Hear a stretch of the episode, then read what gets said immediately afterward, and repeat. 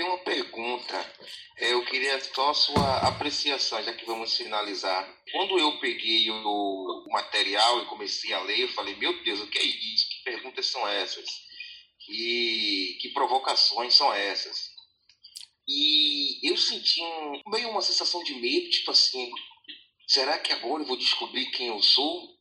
E aí veio uma voz assim, falou, não, velho, por que você quer descobrir quem você é, rapaz?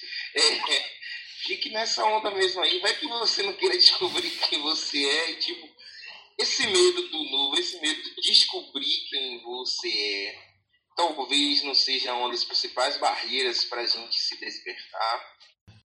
Na física tem a palavra chama inércia. É, uma, é um termo da física. A inércia, psicologicamente falando, é o que a gente chama de zona de conforto.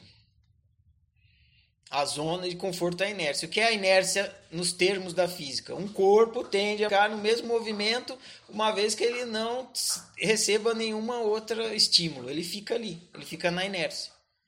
A zona de conforto é exatamente isso. Você tende a ficar fazendo a mesma coisa uma vez que. Por quê? Porque sair da zona de conforto é desconfortante.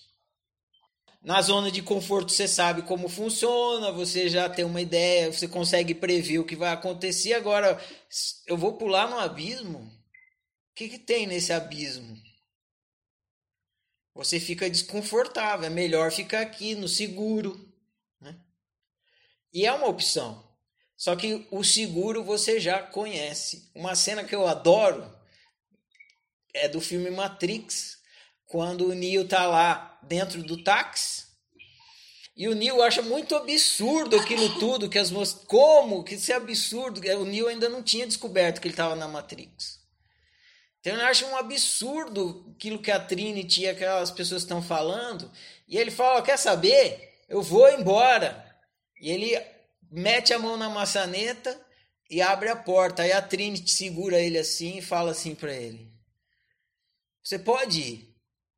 Mas essa rua aí você já conhece. E eu sei que não é por ela que você quer caminhar. Então você pode ficar sempre no conhecido. O conhecido é a zona de conforto. Ou você pode ser um aventureiro e se jogar e andar por uma rua que você ainda não conhece. Aí vão ter aventuras.